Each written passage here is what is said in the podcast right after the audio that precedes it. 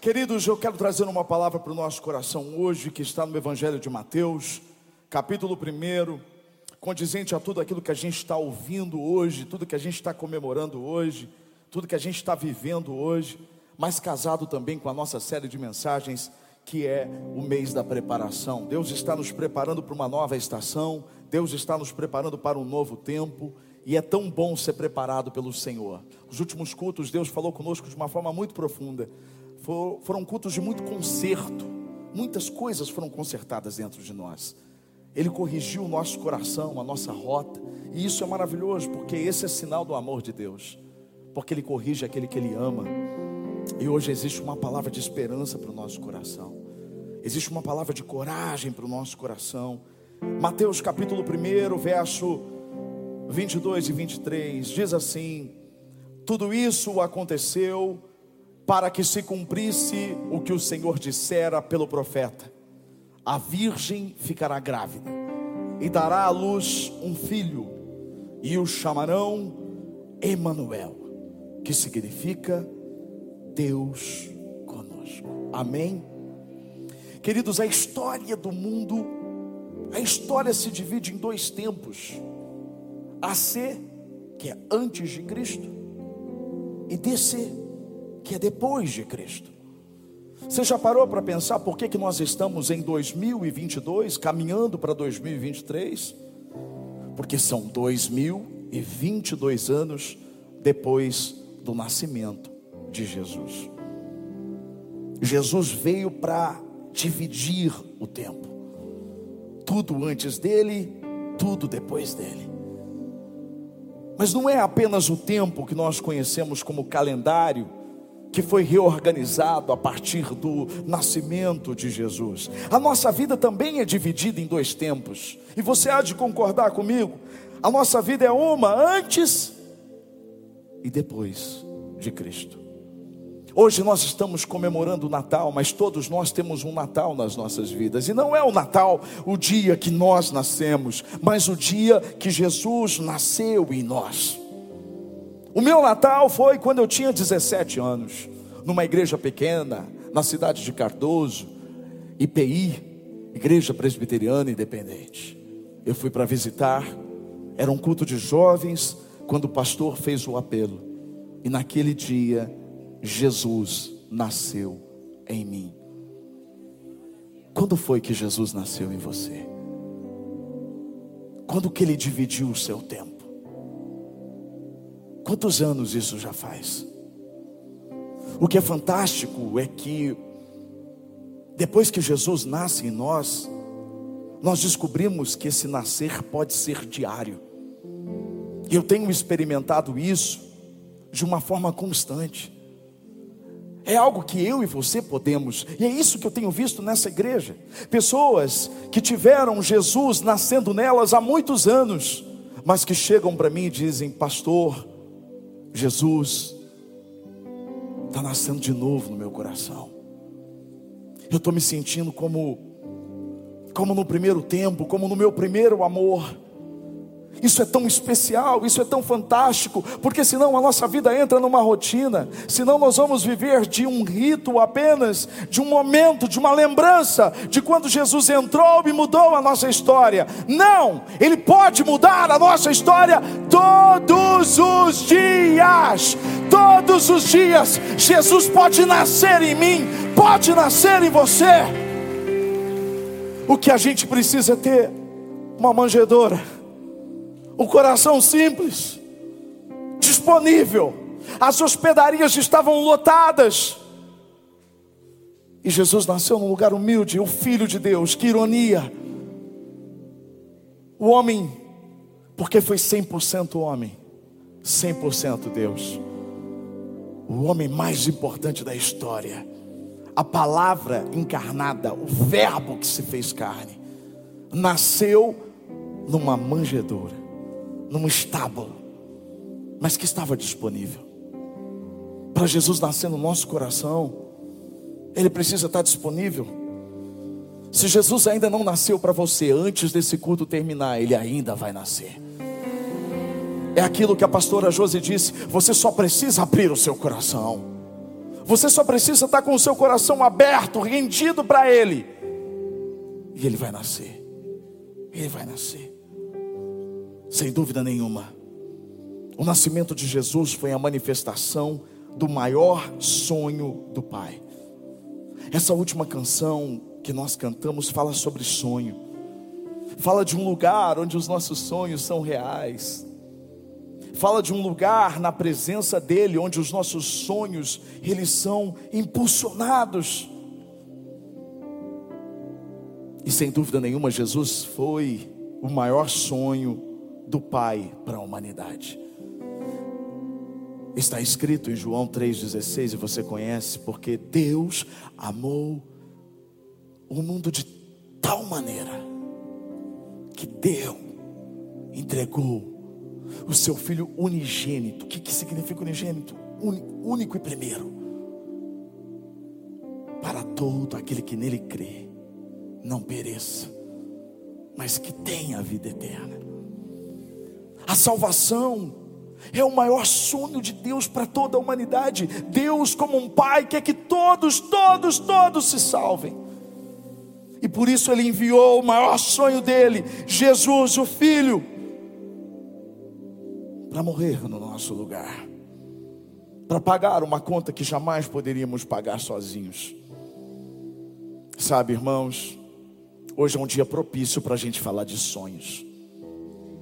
Natal é época de sonhos e aprender sobre esse sonho maior que é Jesus, direto do coração de Deus para o nosso coração.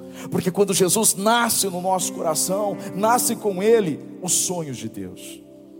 Quantas pessoas aqui estavam morrendo em suas vidas, cansadas, vazias, mas quando Jesus nasceu, eu me lembro que aos 17 anos eu olhava para trás, olhava para frente, olhava do lado e eu não tinha expectativas. O meu pai era um alcoólatra, nós éramos muito pobres, eu não tinha outra saída. Eu estava seguindo o mesmo caminho que o meu pai. Por muitas vezes bêbado chegava em casa. Mas quando Jesus entrou no meu coração, os sonhos de Deus também entraram em mim. Ele me fez sonhar e sonhar com o impossível, sonhar com coisas que eu jamais imaginava, mas esses sonhos faziam parte do propósito dele, que culminaram naquilo que eu estou fazendo hoje. Porque tudo tem um propósito. Quando Deus coloca um sonho no seu coração, quando Jesus entra e com ele os sonhos de Deus começam a permear o seu coração, é porque Deus quer te conduzir ao propósito maior propósito que não é só para você, mas é ligado a tanta gente que você nem conhece. Eu não podia imaginar. Mas enquanto eu li essa palavra, eu mergulhava nessa palavra, o Senhor enchia meu coração de sonhos. Eu não consegui olhar para o impossível. Eu não consegui olhar para as circunstâncias, porque se você olhar para as circunstâncias, você para, você nem começa, você não dá o primeiro passo. Mas o Senhor, desde pequeno, desde os 17 anos, desde o primeiro momento em que Ele se apresentou para mim, Ele me fez olhar, me, fez olhar para o poder dEle, para a palavra dEle, o que Ele podia fazer em mim. E assim começaram a nascer os primeiros sonhos o sonho de ser jornalista, o sonho de ver, primeiramente, a minha família salva. E todos esses sonhos Deus realizou. Todos eles. Todos eles. Todos os sonhos que Ele colocou dentro do meu coração, eles foram realizados para a glória dEle. Quando Deus coloca um sonho no seu coração, mesmo que você esteja vivendo um tempo difícil da sua vida, um tempo que talvez você pense que não é, não é mais para você, que você não consegue mais sonhar, o seu tempo já passou, as coisas já se foram, e eu digo para você: não, não, não, não, não, não olhe para as circunstâncias, deixa Jesus nascer dentro de você de novo, e deixa os sonhos dele brotar em você. Quando eu olho para a história envolvendo o nascimento e a vida de Jesus, eu aprendo sobre os desdobramentos que o sonho de Deus tem nas nossas vidas. Quando eu olho para Jesus, e certa vez falei sobre isso com a equipe, eu vejo que existem três desdobramentos três desdobramentos quando Ele coloca um sonho no nosso coração. São eles: visão, preparação e execução. Visão, preparação e execução. Primeiro Ele te dá visão. O que é a visão? É quando Ele anuncia o que Ele quer fazer quando Ele coloca uma ideia, quando Ele coloca algo hum, brotando no seu coração. Foi exatamente isso que Ele começou a fazer desde Gênesis capítulo 3, quando o homem caiu, enganado pela serpente. Eva comeu do fruto, Adão provou do fruto, eles foram expulsos do jardim. O pecado entrou na história do homem, e desde Gênesis capítulo 3, Deus já estava anunciando o maior sonho dele. O descendente da mulher, ele viria e pisaria sobre a cabeça da serpente. Jesus esmagou a cabeça de Satanás naquela cruz. O sonho de Deus foi anunciado desde o início, e ele fala isso. Eu anuncio o fim logo no começo. Se você ler o Antigo Testamento, você vai ver pistas desses sonhos, e aí eu trago isso para a nossa vida. Eu vejo pistas. Você precisa estar mais atento, você precisa estar mais antenado, você precisa estar conectado com o céu, porque quando você está conectado com o céu, você começa a perceber que na verdade Deus está deixando pistas, Ele está mostrando qual é o futuro que Ele tem para você, Ele está colocando pedaços, fragmentos, o que parece uma coxa de retalho do avesso, que quando ela é virada, ela perfeitamente mostra todo um desenho. É assim que ele faz. É como um quebra-cabeça que está sendo montado. Talvez te falte peças. Mas não olhe para as peças que estão faltando, olhe para as peças que você já tem. Elas são a prova de que Deus está construindo algo novo na sua vida. Elas são a prova, a evidência de que Deus está montando o cenário para que o nome dele seja glorificado através de você, através da sua geração.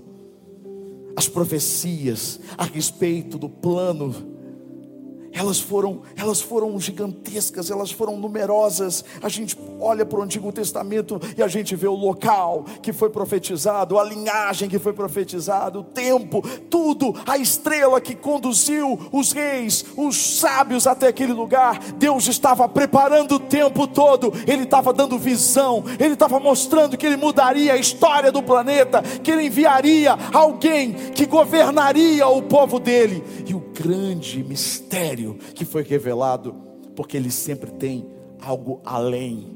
Porque Jesus veio para o povo, Jesus veio para Israel, Jesus veio para aqueles que faziam parte do povo de Deus, mas o a mais, o plano secreto, Jesus sempre tem um plus, um prime, ele sempre tem algo a mais, um extra diante do sonho. Talvez você ache que já viveu tudo. Talvez você ache que já viveu os sonhos que Deus colocou no seu coração lá atrás. Eu digo uma coisa para você: tem mais. Tem mais. Tem mais. Não limite Deus. Não coloque limites no Senhor. Ele tem mais. Ele tem mais para fazer. Porque quando a gente deixa de contemplar, a gente perde o brilho do olhar. Eu imagino Paulo quando entendeu que o mais do plano de Deus era que Jesus também fosse para os gentios, fosse também para aqueles que não eram da lei, aqueles que não eram de Abraão, aqueles que precisavam ser alcançados. O Evangelho chegou a nós, porque Deus tinha um plano, tinha um extra, tinha algo a mais.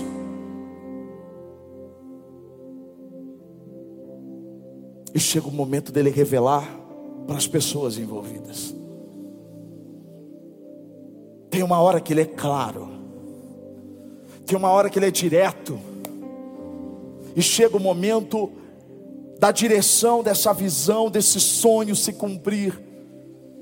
Então um anjo, chamado Gabriel, ele vai até Maria e revela para Maria o maior sonho de Deus.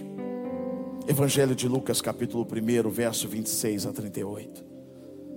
Diz que no sexto mês, Deus enviou o anjo Gabriel a Nazaré, cidade da Galileia, a uma virgem prometida em casamento a certo homem chamado José, descendente de Davi. O nome da virgem era Maria. O anjo aproximou-se dela e disse: Alegre-se, agraciada o Senhor está com você. Maria ficou perturbada com essas palavras, pensando no que poderia significar essa saudação. Mas o anjo lhe disse: Não tenha medo, Maria, você foi agraciada por Deus, você ficará grávida e dará à luz a um filho, e lhe porá o nome de Jesus. Ele será grande e será chamado Filho do Altíssimo. O Senhor Deus lhe dará o trono de seu pai Davi, e ele reinará para sempre sobre o povo de Jacó.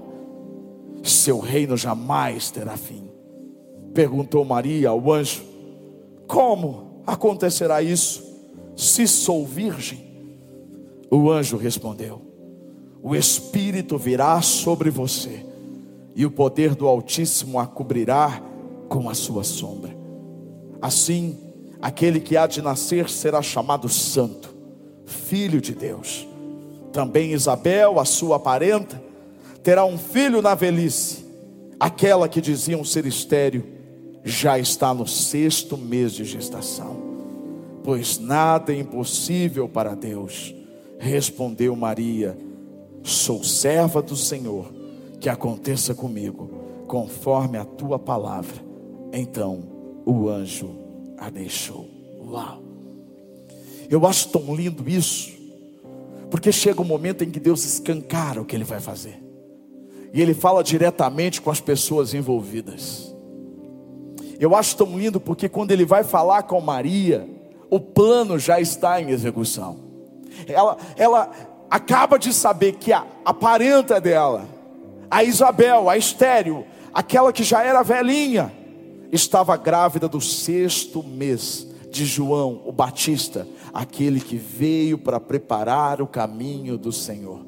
Ou seja, quando o anjo vai até Maria para dizer para ela o que vai acontecer, na verdade o plano já estava em execução.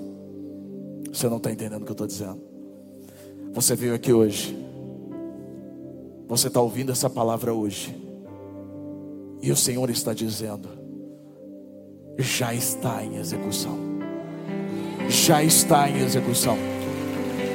Porque quando ele anuncia completamente, é porque ele já começou a fazer.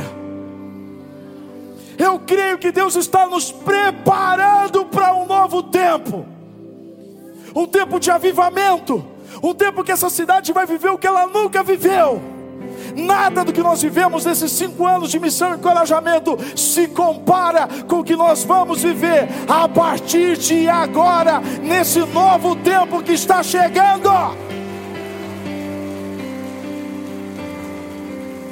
Pastor, mas os tempos estão difíceis, pastor. As coisas não saíram da forma como a gente pensava. As coisas estão assim, estão assim, estão assim. Você não tem ideia. Jesus nasceu num período conturbado. Jesus nasceu. O sonho de Deus nasceu em meio ao caos. Era Deus dizendo: Eu faço o que eu quero.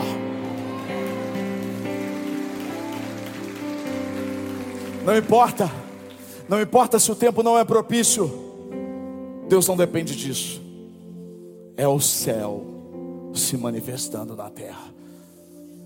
Quanto maior o caos, maior a glória, maior o poder, porque onde abundou o pecado, superabundou a graça. A graça de Deus está vindo sobre nós de uma forma que nós nunca experimentamos até hoje. Graça é favor. Nós somos a igreja. Me prepara, Deus. Diga para Ele: Me prepara, Deus. Fala, eu quero fazer parte disso. Diga forte, eu quero fazer parte disso. Então tá bom, você já foi avisado. Agora então vem o segundo ponto. O segundo desdobramento. Maria foi avisada. Agora vem o que? A preparação. Tudo começa com a visão, sequência, preparação. Porque toda visão precisa passar pela preparação. A preparação é fundamental. Deus não anuncia simplesmente de pá, não. Mesmo que sejam dias, mesmo que sejam meses, mesmo que Ele já esteja nos preparando faz tempo, a preparação é fundamental. Ele estava preparando, o próprio anúncio já estava preparando. E eu acho lindo porque Deus já tinha um sonho, e Ele podia trazer o filho dele, e o filho dele vir para cá sem, sem, sem precisar de pessoas. Mas não, o que eu acho lindo é que Jesus poderia fazer tudo sozinho, Deus poderia fazer tudo sozinho, mas Ele escolhe gente, Ele escolhe pessoas como eu e você. Ele podia ganhar essa cidade sozinho. Ele podia falar sozinho com as pessoas. Sabe como que os muçulmanos estão se convertendo? Sabe, sabe como essas pessoas que nunca ouviram falar de Jesus estão se convertendo? Sabe como? Elas, elas estão sonhando. Jesus, está se apresentando para elas em sonhos. Jesus está se revelando para elas. Jesus poderia fazer isso com todo mundo, mas ele não fez. Ele não faz. Ele usa casos esporádicos, mas em todo tempo ele quer usar pessoas ele quer usar pessoas, Ele quer usar, Ele podia ganhar essa cidade sozinho, mas Ele quer usar a gente, Ele quer usar missão e encorajamento para clamar pelo avivamento nessa cidade.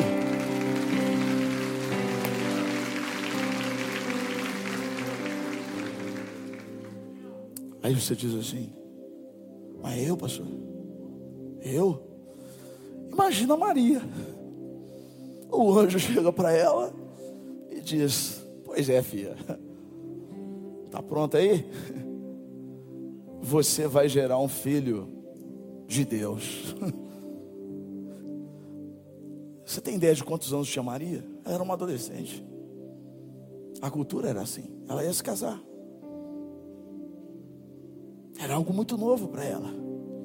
E aí você vê um padrão de Deus. Deus sempre escolhe os improváveis para os sonhos impossíveis. Deus escolhe os improváveis para os sonhos impossíveis. Para que a glória nunca seja sua, mas para que a glória seja dele. Maria, Maria era improvável. Maria era improvável. Você vê como é que é a cabeça? Por isso que Jesus veio para confundir todo mundo. As pessoas olhavam e falavam assim, mas esse aí é o filho da Maria, é o filho do José. Por quê? Porque pensar que o filho de Deus nasceria de uma família simples, de uma família improvável, de Maria improvável, é assim que Deus faz. Ele usa os improváveis. Maria olha e fala: Mas como? Talvez ela se sentisse despreparada. E é exatamente isso que Deus faz. Deus usa os despreparados, porque Ele prepara. A preparação não é dessa terra, a preparação vem de Deus. Ele desconstrói e constrói você. É fantástico isso, é por isso que o anjo só responde para ela: alegre-se. Ei, olha para o seu irmão aí do seu lado e fala assim: alegre-se. Deus te escolheu. Deus te escolheu. Dá um sorrisinho aí, dá um sorrisinho. Dá um sorrisinho. Comeu muito peru hoje, comeu muito frango, lombo comeu muito panetone. É, né? Alegre-se, Deus escolheu você. O anjo diz: Você foi agraciada. Sabe o que significa? Há uma graça de Deus sobre você, um favor de Deus sobre você não tem a ver com você, não tinha a ver com Maria, tinha a ver com Deus, não tinha a ver com Maria, tinha a ver com Deus, não tem a ver com você, comigo, tem a ver com Ele, tem a ver com o favor dEle sobre a minha vida e sobre a sua vida.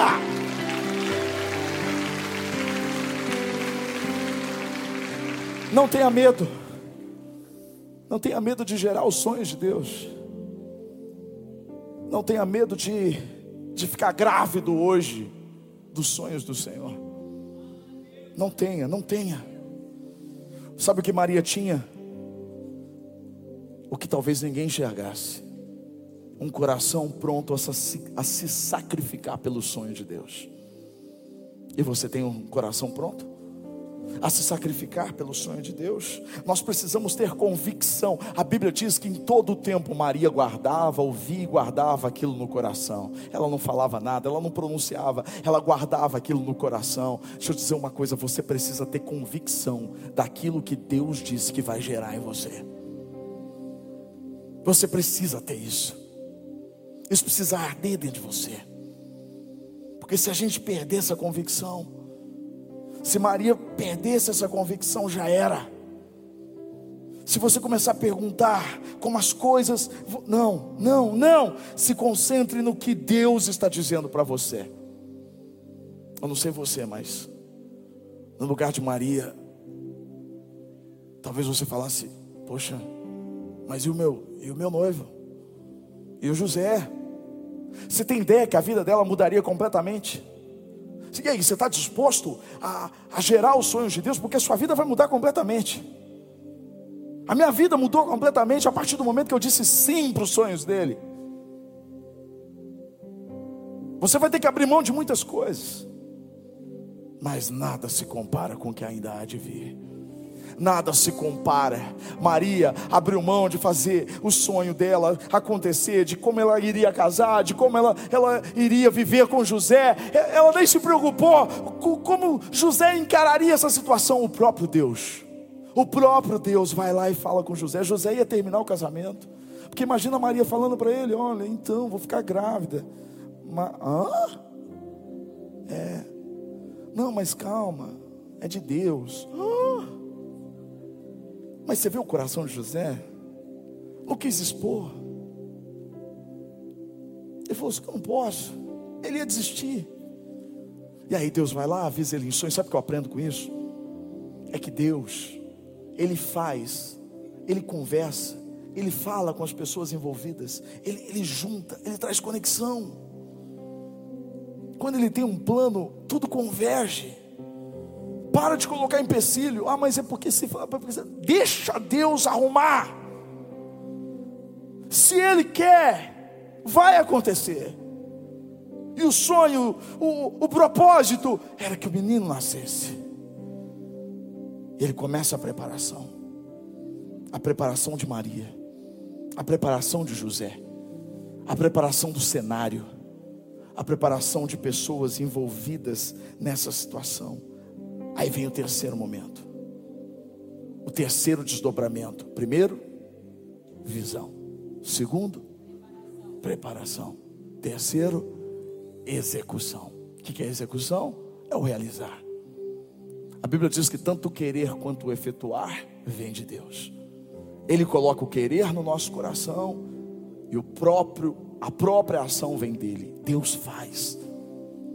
Deus faz a execução. Maria pergunta: Mas como isso vai acontecer sendo que eu sou virgem? E ele diz assim: O Espírito de Deus virá sobre você. Ele vai cobrir você como uma sombra. Por isso o menino vai ser santo, vai ser puro. Ou seja, o sonho é de Deus. E o realizar é dele. É o Espírito de Deus que pode fazer o impossível. A maior de todas as coisas cabia ao Espírito. O impossível é com Deus. Mas Maria e José, eles tinham que confiar, como eu e você. Quando Deus coloca um sonho no nosso coração, quando Ele coloca um sonho no meu coração, falando sobre os 10% dessa cidade, eu só tenho que confiar. É óbvio, eu tenho que trabalhar, tenho que fazer a minha parte, mas o impossível é Ele que faz.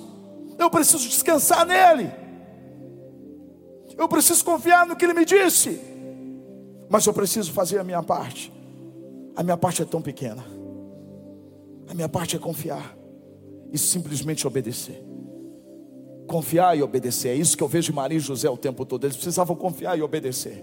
Todo comando que vinha para José, José, pega o menino e sai daqui. José faz isso, José faz aquilo, José faz isso. Maria, eles eram extremamente obedientes. Você quer gerar o sonho de Deus? Confie e obedeça. Confiança e obediência. É o que eu vejo em José e Maria.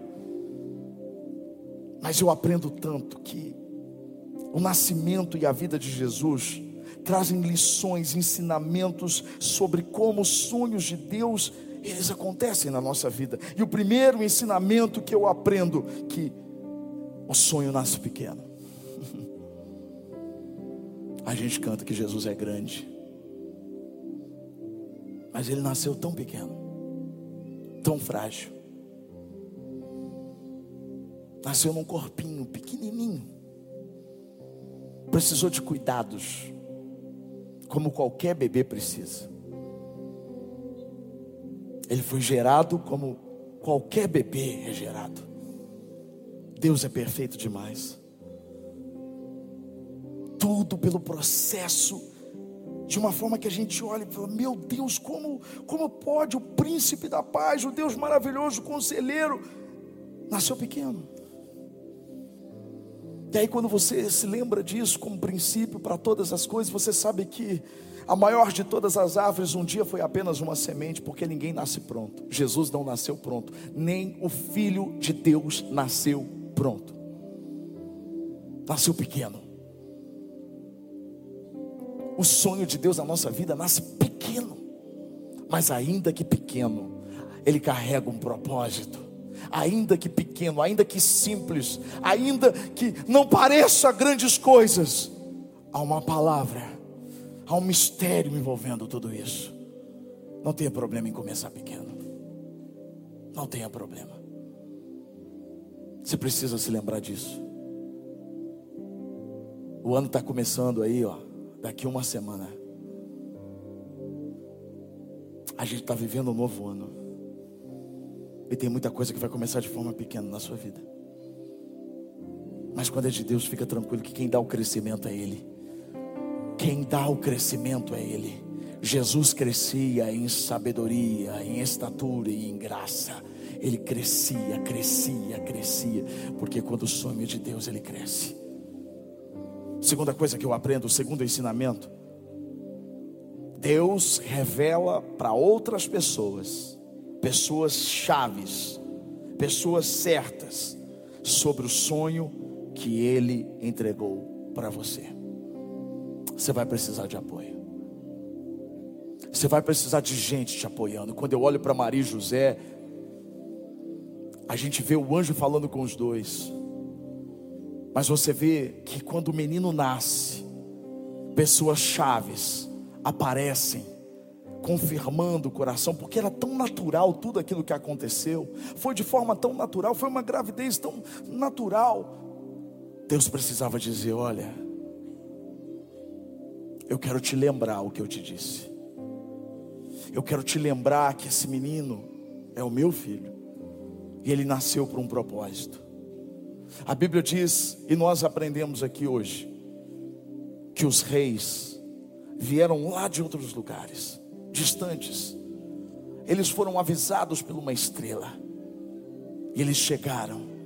E eles levaram presentes, levaram riquezas, tiraram dos seus tesouros, porque é assim que Deus faz. Quando Ele coloca um sonho nas suas mãos, Ele levanta pessoas até mesmo para te ajudar a sustentar esse sonho. É isso que ele faz. Foi de propósito. O menino não precisava do ouro, da mirra, não precisava do incenso. Aquilo era honra. Aquilo era Deus dizendo para Maria e José: É meu. E se é meu, eu cuido. Quando Deus te dá um sonho, e eu olho para tudo aqui, eu vejo tudo isso, irmãos porque eu estou falando de algo que eu vivo, que eu experimento, porque isso tudo aqui foi um sonho que Deus colocou no nosso coração, e tudo isso aqui é Ele que tem feito, e é Ele que tem mantido, porque quando Deus dá a visão, Ele também traz a provisão, Ele cuida de tudo, Ele cuida de tudo, Ele coloca as pessoas certas, Ele avisa os pastores que deixam tudo, deixam os rebanhos, e vão até lá para ver de perto o Filho de Deus, uma confirmação. O que falar então de Simeão, quando o menino chega no templo E ele disse: Agora eu posso morrer. Agora eu posso morrer porque ele reconheceu um homem importante para a época, reconhece no bebê a soberania de um rei, a soberania de um Deus grande e poderoso. Tem tantos Simeãos que são levantados por Deus para enxergar em você, enxergar o que Deus colocou em você e através de você, que ninguém consegue enxergar. Que Deus levante esses homens em 2023, mulheres como Ana, a profetisa, que se alegrou, se alegrou, ela se alegrou ao ver o nascimento de Jesus. Pessoas que acreditam. Terceiro ensinamento: se o sonho é de Deus, quem quer sonhar o sonho de Deus aqui? Prepare-se para a oposição. Porque se o sonho é de Deus, a oposição é clara. Moisés era plano de Deus, era sonho de Deus, não era? Não nasceu para ser o libertador? A oposição aconteceu. Deu a louca naquele faraó e ele manda matar todos os meninos. O mesmo acontece quando, quando Herodes fica sabendo que tinha nascido o menino da profecia. Ele, ele provoca uma matança houve choro. Meninos abaixo de dois anos foram mortos. Uma chacina, um genocídio. E Jesus começou a ser perseguido ainda bebê. Porque ele era um sonho. E todo sonho de Deus é uma bomba no inferno se não tem oposição, desconfie. Pode ser que Deus não esteja nisso. E o que eu quero dizer para você é que tudo que vai ser usado para a glória de Deus vai atrair oposição do inferno. Mas fique tranquilo. Deus esconde Moisés dentro do palácio, debaixo do nariz do assassino. Deus revelava a José onde ele deveria ir e esconder o menino. Na verdade, Satanás nunca conseguiu tocar em Jesus antes do tempo correto. Deixa eu dizer uma coisa para você. Nada vai acontecer com você. Mas se prepara para a perseguição. Você não vê Maria José, ai, vamos desistir, vamos parar. Ah, Senhor, se fosse tão difícil assim, ai, Senhor, olha, eu confesso que eu nem iria aceitar, porque, poxa, eu estava aqui tranquilo, de boa, e agora eu vou ter que correr, porque esse homem está correndo atrás de nós. Não, não. Você conhece os seus inimigos no momento que o seu sonho nasce. A oposição sempre é um sinal da bênção que está por vir. Quarto ensinamento: cuide do seu sonho e não perca ele de vista. Lucas 2, capítulo 2, verso 41 e 49, diz assim: Todos os anos, seus pais iam para Jerusalém para a festa da Páscoa, e quando ele completou 12 anos de idade, ele quem? Jesus, eles subiram à festa conforme o costume. Terminada a festa, voltando seus pais para casa, o menino Jesus ficou em Jerusalém, sem que eles percebessem. Pensando que ele estava entre os companheiros de viagem, caminharam o dia todo, então começaram a procurá-lo entre os parentes e conhecidos. Não o encontrando, voltaram a Jerusalém para procurá-lo. Depois de três dias, o encontraram no templo, sentado entre os mestres, ouvindo-os e fazendo-lhes perguntas. Todos os que o ouviam ficavam maravilhados com o seu entendimento e com as suas respostas. Quando seus pais o viram, ficaram perplexos. A sua mãe lhe disse: Filho, por que você nos fez isso? Seu pai e eu estávamos aflitos à sua procura. Ele respondeu: Por que, que vocês estavam me procurando? Não sabiam que eu deveria estar na casa de meu pai? José e Maria, eles cuidaram muito de Jesus, eles obedeceram, mas eles vacilaram. Semana passada eu estava vendo uma notícia e eu fiquei tão triste porque Essa notícia vira e mexe, ela volta. Uma cidade do interior de, São Paulo, o pai esqueceu o bebê dentro do carro. E a criança morreu. Ela tinha apenas três anos de idade. Nos Estados Unidos, são 80 casos todo ano. Isso é considerado uma síndrome. Tanto que existe hoje tecnologia para aplicativos, para a própria cadeirinha, para lembrar o pai. E um estudo feito nos últimos anos nos Estados Unidos, no Brasil nós não temos os números precisos. Foi feito um estudo e todos aqueles que perderam os seus filhos porque se esqueceram, foi feita uma pergunta para eles. E todos eles tinham a mesma resposta. Eles se esqueceram no dia em que a rotina deles foi alterada. A rotina foi alterada e a criança foi esquecida dentro do carro. É óbvio, a gente se coloca no lugar. Você imagina o sentimento de culpa de uma mãe, de um pai. Você imagina tudo isso no coração deles. É óbvio que ninguém fez isso por querer. É óbvio que eles jamais poderiam imaginar que eles pudessem esquecer o filho. É óbvio que Maria e José também, óbvio que eles, eles não poderiam jamais cogitar que eles iam esquecer o filho, mesmo que ele fosse um pouco maior. Eles jamais queriam, não foi a intenção. E também por muitas vezes não é a nossa intenção, mas a gente esquece Jesus. Principalmente quando a nossa rotina muda quando a nossa vida muda. Quando você percorre caminhos que você não está acostumado a percorrer.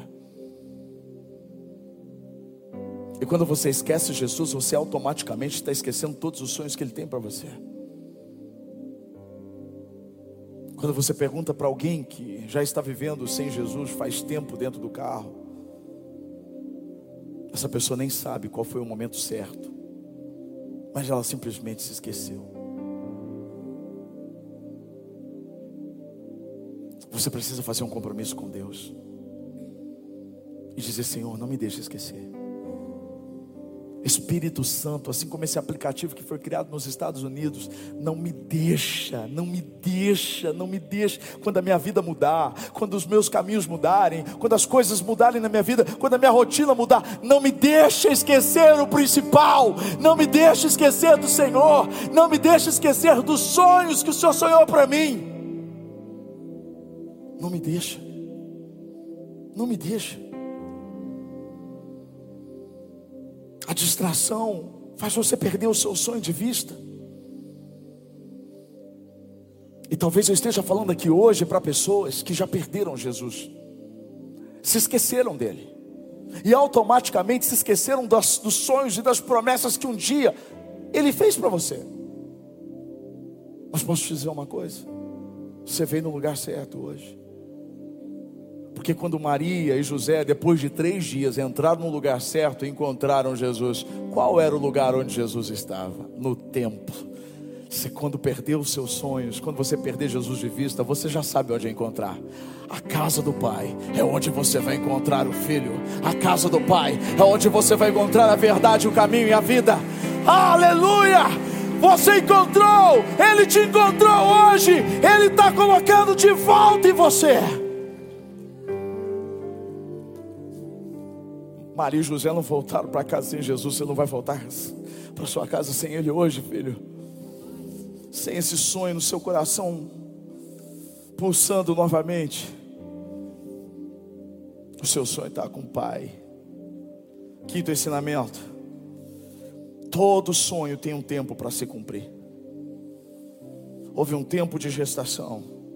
Houve um tempo para o maior sonho, porque o maior sonho não foi nem simplesmente o nascimento de Jesus, mas era tudo que ele ainda tinha para fazer. E você vê Jesus vivendo normalmente até os 30 anos. E aí, eu fico pensando, Maria, Será que em algum momento ela olhou para ele e se acostumou com a humanidade de Jesus e talvez pensou: poxa, mas será que eu ouvi isso mesmo? Será que é isso mesmo? Talvez você olhe para a sua vida, para a normalidade, para a rotina, para as coisas, e talvez você pense: será que realmente Deus colocou um sonho em mim? Será que isso realmente é, é real? Será que eu ouvi errado? Será que eu não interpretei errado? Tudo tem um tempo. Jesus vive 30 anos de forma normal foram 30 anos de preparação para três anos de execução. Três anos e meio de milagres. E o que ele fez não pode ser calculado. O que é interessante é que quando o tempo de Deus chegou, tudo aconteceu de forma tão intensa. É isso que acontece na nossa vida. Quando o tempo de Deus chega na nossa vida, tudo acontece de forma intensa. Sexto ensinamento. No seu tempo, você que conduz o seu sonho, mas no tempo de Deus é o sonho dele que te conduz. Maria conduzindo Jesus no colo, quando era pequeno, ela era que conduzia. Mas houve um momento que não era Jesus que seguia Maria, era Maria que começou a seguir Jesus. Porque é o momento em que o sonho se torna maior do que você.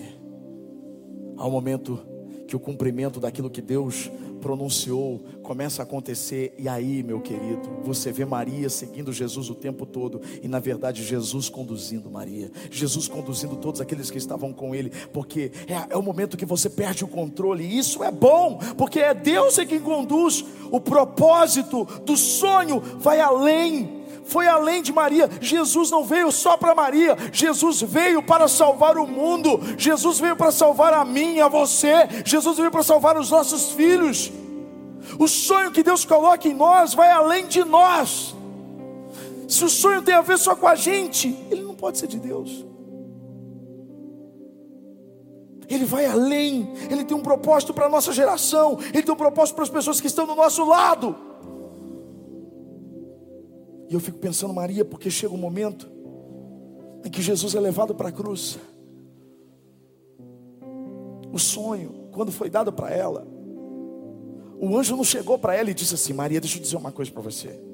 Você vai gerar um filho, só que ó, daqui 33 anos, ele vai ser colocado numa cruz, viu, Maria? E ele vai morrer. Não falou.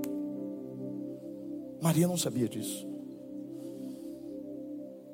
O plano todo não foi revelado. E Jesus morreu naquela cruz. Morreu como um, como um criminoso. Teve uma morte de criminoso. Morreu numa cruz. Cuspiram nele, colocaram uma coroa de espinhos nele, furaram as mãos dele, furaram os pés, furaram o lado dele. Ele foi chicoteado, ele foi humilhado.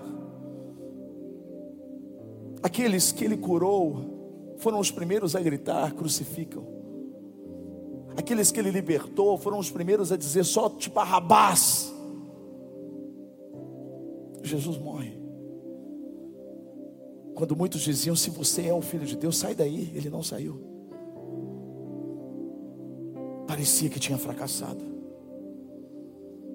Mas na verdade o que parecia fracasso era o sucesso. O plano era de Deus.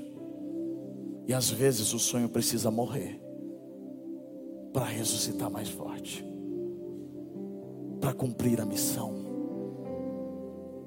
O sonho desde o início era que Jesus precisava morrer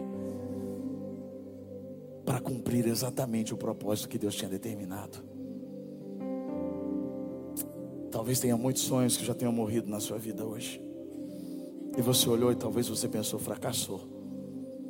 Mas seguindo a lógica de Jesus, deixa eu dizer uma coisa para você: às vezes precisa morrer para ressuscitar para ressuscitar de forma poderosa. Porque Jesus ressuscitou e Ele ressuscitou em glória. Ele ressuscitou no poder dele, esse sonho vive, está no trono.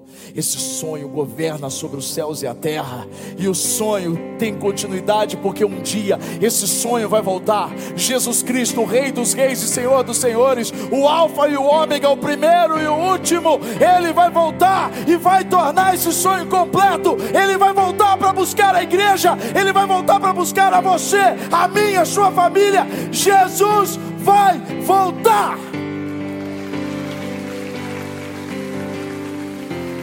Uau! Hoje é noite de sonhos. Coloca seu sonho diante do Senhor agora. Fecha seus olhos. Que Jesus nasça no seu coração hoje, filho. Que Jesus nasça no seu coração hoje, filha. Não tem outro jeito da gente viver os sonhos de Deus se Jesus não nascer e reinar sobre nós. Ele é o maior sonho de Deus para você. Ele é que gera transformação em você de dentro para fora. Abre seu coração para Ele. Mesmo que você não se veja digna, preparada, preparado, realmente você não é. Não somos. Mas Jesus escolheu fazer morada em nós. Ele escolheu nos usar. Nos, nos escolheu para para que a glória dele seja manifesta na nossa vida. Pai, no nome santo de Jesus Cristo, muito obrigado porque o teu sonho está se concretizando hoje nas nossas vidas. Obrigado porque os teus sonhos são reais. Obrigado porque Jesus é a manifestação e a concretização desses sonhos em nós. Nunca nos deixe esquecer disso, Senhor. Nós não queremos viver como zumbis. Nós não queremos viver por viver nós queremos viver por um propósito, nós queremos viver por uma causa, nós queremos viver por um sonho, um sonho que pertence ao Senhor, por algo maior que nós, por algo que nem nós conseguimos controlar, mas é o controle do Senhor sobre nós. Senhor, nós abrimos o nosso coração como igreja, e nós queremos sonhar e gerar os sonhos do Senhor para essa cidade, para essa nação, Senhor. Nós queremos gerar os sonhos do Senhor para as nossas famílias. Nós queremos gerar os sonhos do Senhor para nós. Espírito Santo, como o Senhor foi sobre Maria, venha sobre nós. Venha sobre os teus filhos, as tuas filhas hoje, Senhor. Vem, Senhor, confirmar confirmar a visão, a preparação, traz execução sobre nós nós confiamos, nós queremos te obedecer e cumprir o teu chamado, Senhor. Faz de nós os teus instrumentos.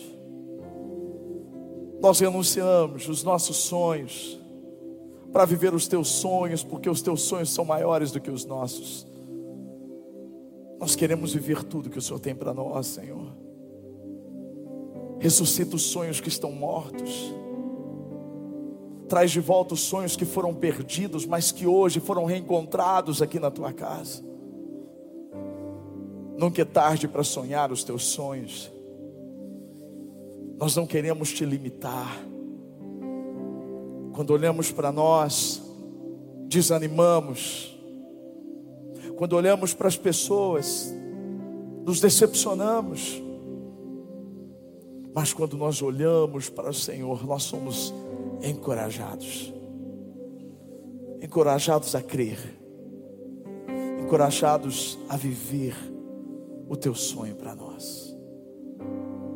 Nós cremos. Sonhos de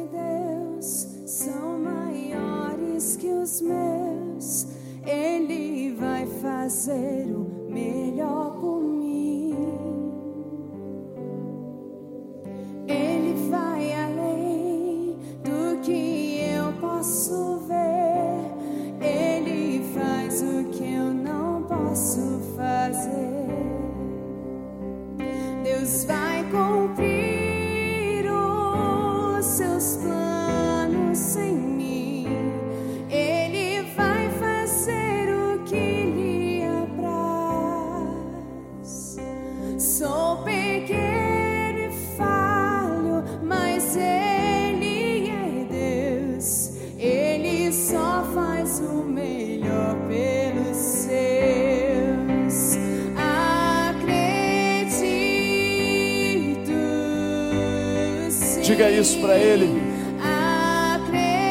Acredito,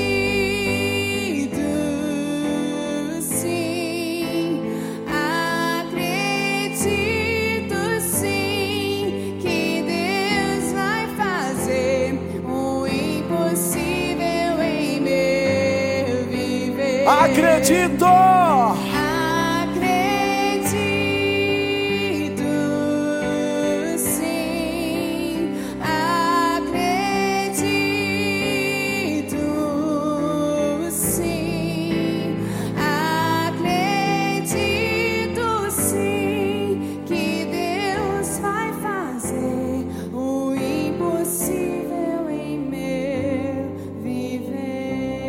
Verdade, ele já está fazendo. Olha para a pessoa do seu lado e diga assim: sobrou janta em casa? Pessoa, olha, a pessoa já faz assim. Oh, Jesus, Jesus, Jesus, tem misericórdia dos mentirosos, Senhor. Aleluia, aleluia, aleluia. É, a pessoa fala: Não, eu estou de dieta. Né? Levanta sua mão assim para o alto.